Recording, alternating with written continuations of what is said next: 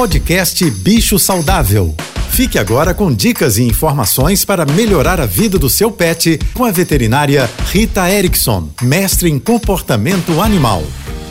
Olá, boa tarde, espero que estejam todos bem. Vocês sabem que o olfato dos cães e gatos é muito mais potente do que os nossos, né? E eles cheiram o mundo. Enquanto nós vemos o mundo, nosso principal sentido de orientação é a visão, os cães e gatos cheiram, eles inspecionam, eles exploram, e até mesmo cheiros que para gente são nojentos são agradáveis e interessantes para eles. E por esse motivo, a gente não deve nunca, jamais usar nada perfumado nos nossos animais.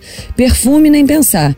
E o shampoo, o condicionador, o lencinho umedecido, seja lá o que for que você use na higiene do seu animal, não deve ter perfume. E as nossas casas também não devem ser muito perfumadas.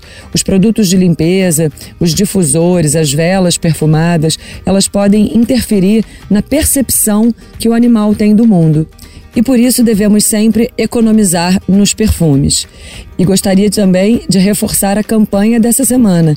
Escove os seus animais todos os dias. Se você quiser saber mais sobre cães e gatos, me siga no Instagram, ritaerickson.veterinária. Um beijo e até amanhã. Você ouviu o podcast Bicho Saudável.